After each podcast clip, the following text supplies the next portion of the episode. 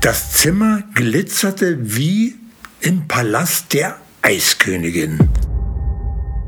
Ich konnte an der Einschulung nicht dann teilnehmen, weil wir in Quarantäne waren.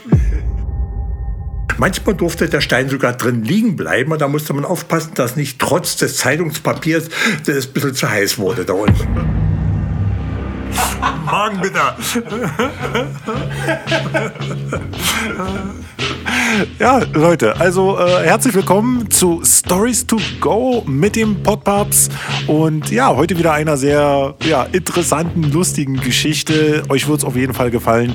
Ich bin Basti, der Sohnemann von unserem Podpaps. Jo, und da ist er wieder, der Podpaps. Also bis gleich.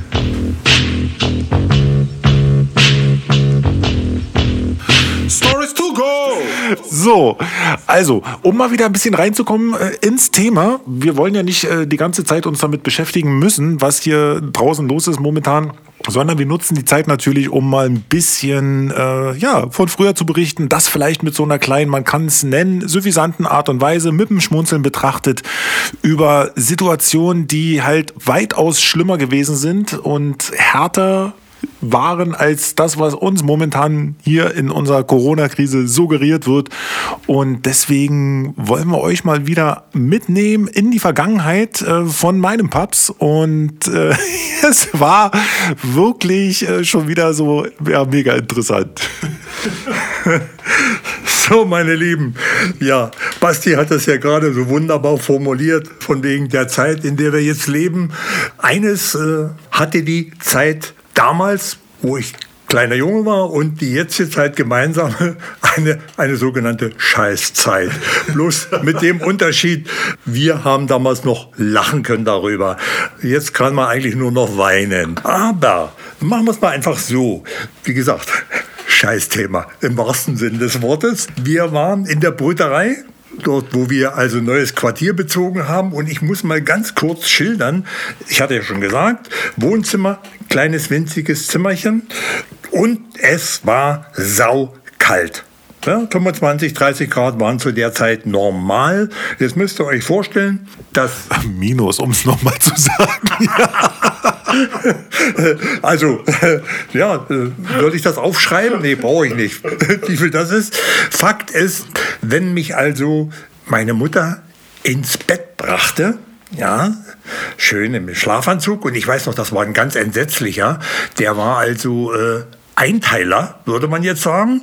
Und äh, der Schlitz ging vom Bauchnabel durch die Beine durch und hinten hoch und war zum Zuknöpfen. Das heißt also, wenn man aufs Töpfchen musste, sollte, brauchte man nur die Knöpfe aufmachen und dann saß man voll angezogen auf, auf dem Örtchen, auf dem Eimer, auf dem Topf, wie auch immer. Und äh, ja, war also ziemlich praktisch. Na, wie gesagt, wenn mich also Mutti ins Schlafzimmer brachte, Kerze äh, in der Hand. In der einen und der anderen Hand saß ich dann auf dem Arm. Ja, dann stellte sie die Kerze ab, den Leuchter. Und jetzt kam das ganz, ganz Wunderbare. Da muss man sich mal vorstellen, äh, man hatte als Kind ja ganz andere Fantasien. Das Zimmer glitzerte wie im Palast der Eiskönigin.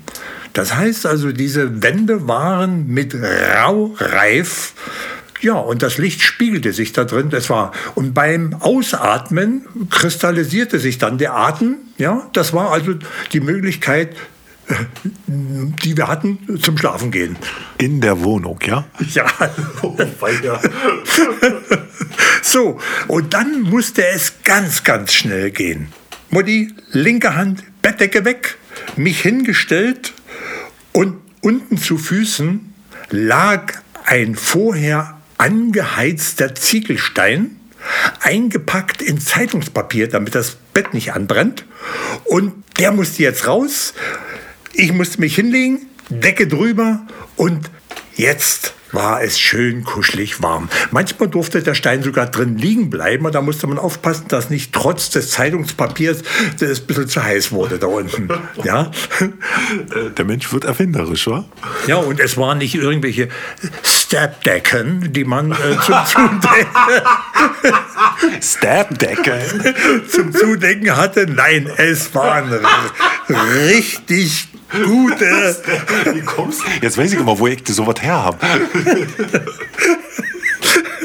Es waren richtig schwere mit, ja, von gerupften Gänsenfedern. Also es war schon, war schon richtig schön kuschelig. Und nach kurzer Zeit war es so wunderbar warm da drin. Ja, ja also das waren so die, die Schlafmöglichkeiten. Aber wir waren ja eigentlich bei dem Thema, äh, ja, etwas ordinär, Scheißthema.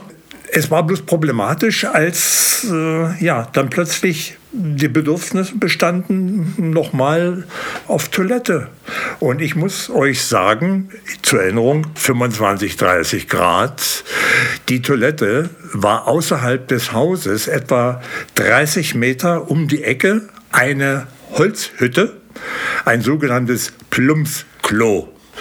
Leute, stellt euch, stellt euch das heute mal so vor du musst ganz, ganz dringend und draußen ist es, na gut, jetzt ist ja nicht mehr so kalt, ne? aber plötzlich sagt dir einer so, hey, in deinem Elfgeschosser musst du jetzt erstmal mit dem Fahrstuhl runterfahren, 30 Meter um die Ecke laufen, um dort dann halt einfach dein Geschäft zu verrichten. Überleg mal. Es war ja nur nicht so, dass man so einfach ganz schnell dann mal raus konnte, auch wenn es nur 30 Meter waren. Denn man hätte sich ja wieder anziehen müssen und bis dahin äh, wäre das ganze Ding in die Hose gegangen. Ja, also durfte ich, ich hatte eine Sondergenehmigung, weil ich ja noch so ein kleiner Kerl war. Und äh, ja, Mutti setzte mich dann auf einen Metalleimer. Der war also leicht mit Wasser gefüllt, äh, damit äh, das braune Etwas dann reinfiel. Und ja, und dann saß ich also da drauf und verrichtete mein Geschäft, weil ich da noch nicht 30 Meter ums Haus rumlaufen musste und konnte. Ja, und irgendwann das kennt ihr vielleicht, wenn die Beine plötzlich absterben, weil die, ja, die Venen, Arterien abgedrückt werden durch den scharfen Rand des Eimers. Und da passierte mir eines Tages ja, etwas Peinliches. Aber das muss ich erst noch vorher kurz klären. Unter uns wohnte ja Traudel Schneider mit ihren beiden Kindern und der Fußboden bestand nicht irgendwie aus äh, Isolierschicht und Beton und so weiter, sondern er war ja eigentlich nur Holz, Holzplanken. Und wenn ich als ja, kleiner Bursche auf dem Bauch lag und neugierig durch diese Ritzen guckte, da konnte ich also ganz genau sehen, was Traudel Schneider ihren Kindern zum Essen gemacht hat. Ja, und das kam ja dann noch dazu. Dann hatte man immer Hunger. Und äh, ja, aber wie gesagt, nur zur kurzen Demonstration, wie die Situation in diesem Haus, in diesem Zimmerchen war. Also wir hatten regen Anteil untereinander der Familien, ja. Ja, wie gesagt. Das, war noch Austausch, ja. Also war das wirklich so, ein, äh, so eine Balken? Halt einfach nur? Ja, Bohlen. Dicke, breite Bohlen, so ungefähr, denke ich mal, 30, 35 Zentimeter breit und eine Stärke, naja, von so sieben Wahnsinn. Sieben Zentimeter. Na, jedenfalls, äh, es trat wieder der Moment ein, wo äh, mir die Beine einschliefen und ich wollte dem Gefühl entgegenarbeiten und mal ganz kurz aufstehen, um das Blut wieder zirkulieren zu lassen. Und dabei passierte mir dann eine ganz dumme Sache. Der Eimer kippte um.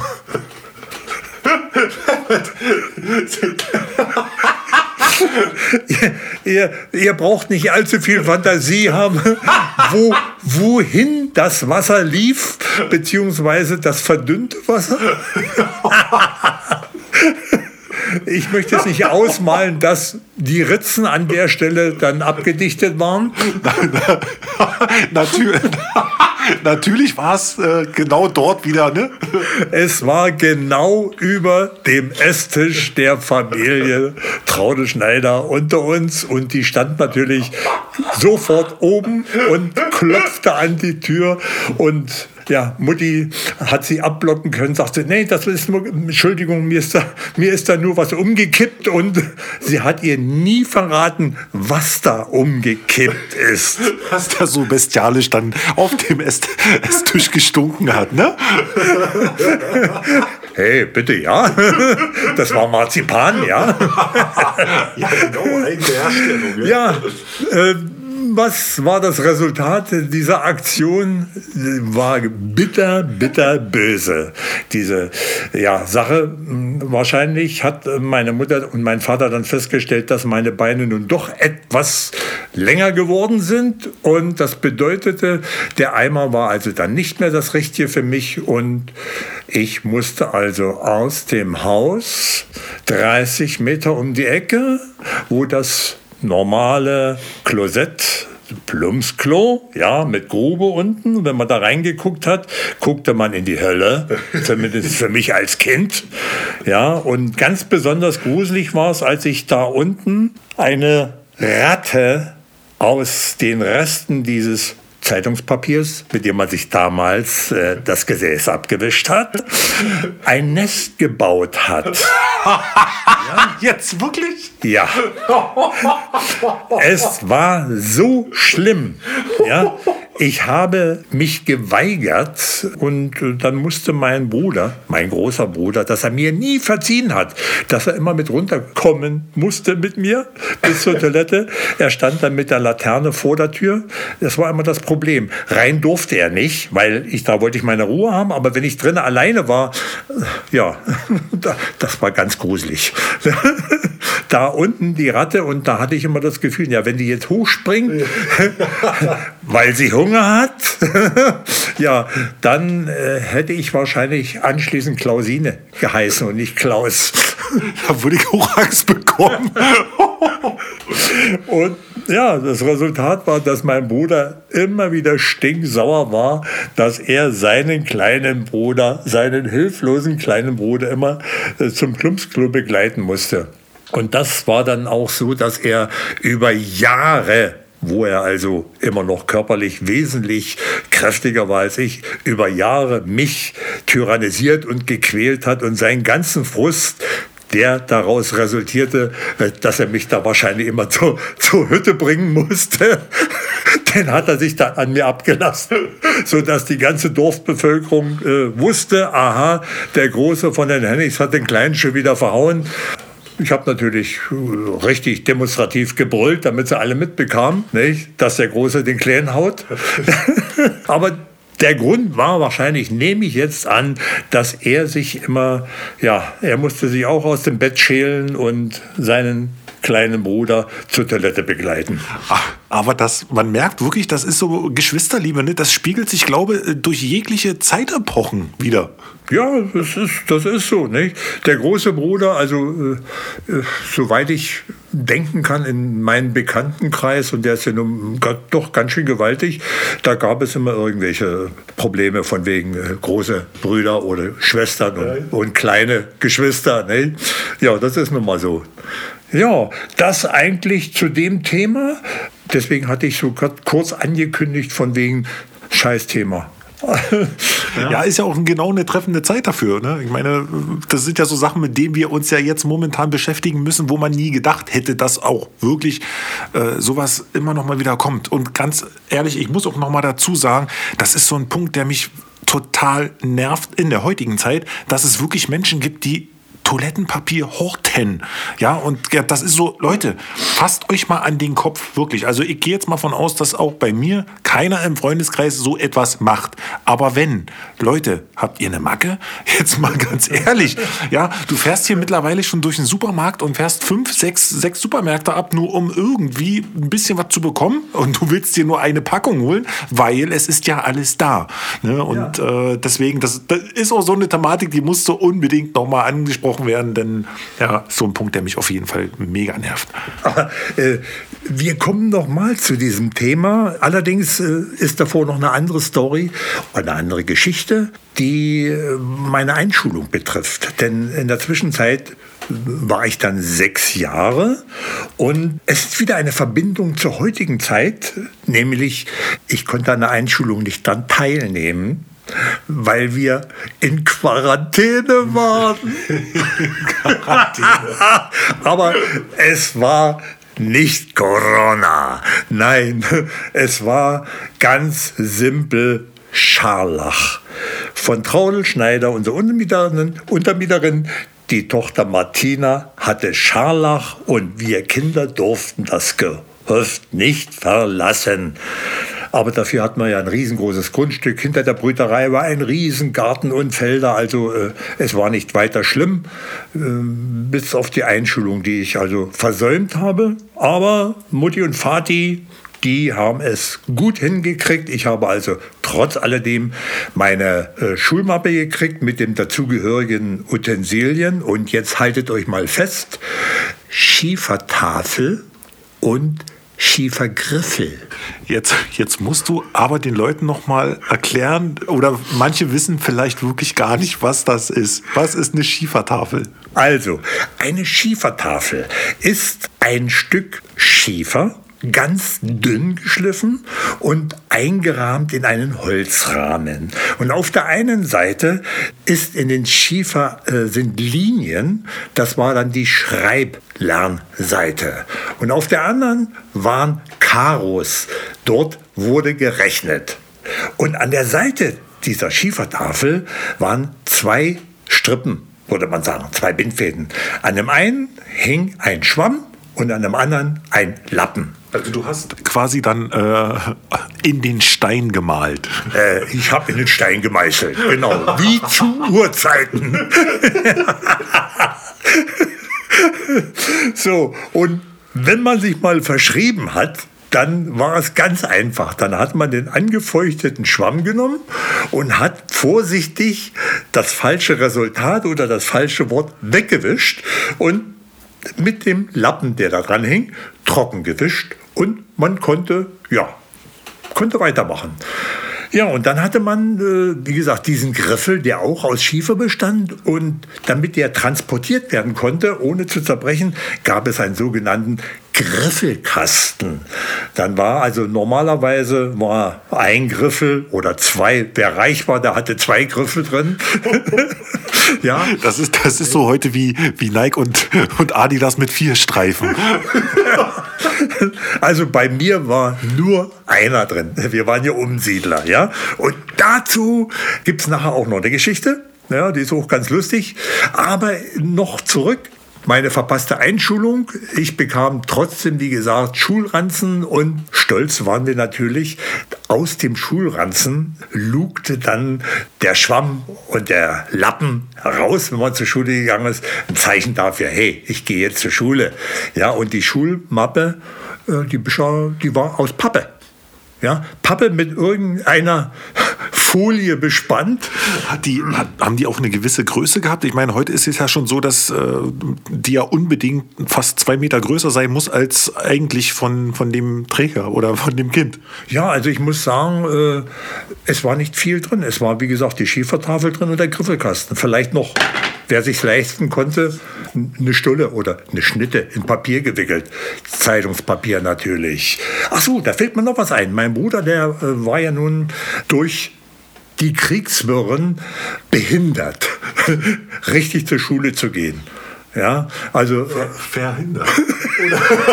das, war, das war die kleine Rache, dass er mich immer so gequält hat. Okay, Horst, nehm's ihm nicht böse. Ich nehme ziemlich übel, nein.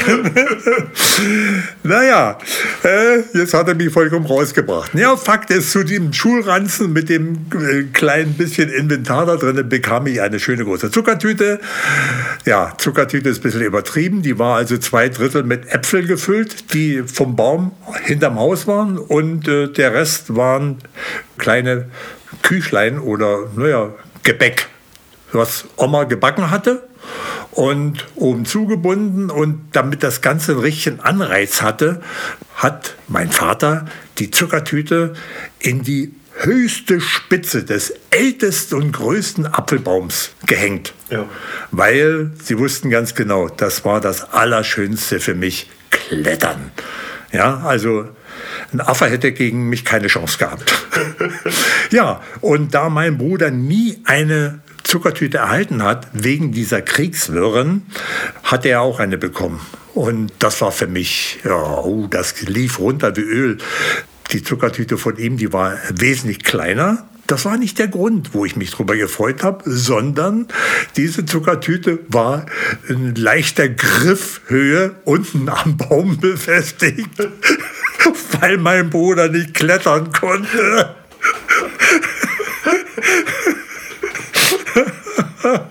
ja, das zum Thema Einschulung. Ja, also ich bin dann, äh, ich glaube, zwei Wochen später durfte ich dann auch das erste Mal mit äh, meinem Schulranzen stolz zur Schule laufen. War ja nicht allzu weit. Ja, müsst ihr euch vorstellen, die Straße führte, die Fahrgasse führte genau zur Kirche. Im ersten Haus links war die Brüterei, wo wir wohnten. Etwa 50 Meter weiter war die Pfarre, wo Opa und Oma drin wohnten.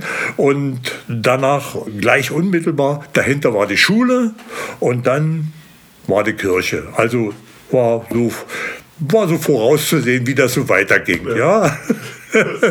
ja. Sehr schön. Also, ich weiß nicht, wie es, euch geht. Ich persönlich finde es immer mega interessant, halt äh, zuzuhören, denn das gibt einem immer wieder neue Einblicke und manche Sachen sind halt einfach überhaupt gar nicht mehr nachzuvollziehen, dass es so war. Aber gehört halt einfach dazu. Und ja, also es freut mich auf jeden Fall immer wieder, wenn wir uns sehen. Und denkt dran, bleibt gesund und ja, nutzt die, die Zeit, die wir oder die ihr jetzt oder wir alle gemeinsam haben, nutzt die auf jeden Fall sinnvoll und hört mal ein bisschen in euch rein oder überlegt euch was. Seid kreativ, definitiv. Sollt mal ihren Eltern Fragen stellen. Na? Genau. Jo. also bis dann. Macht's gut. Ciao.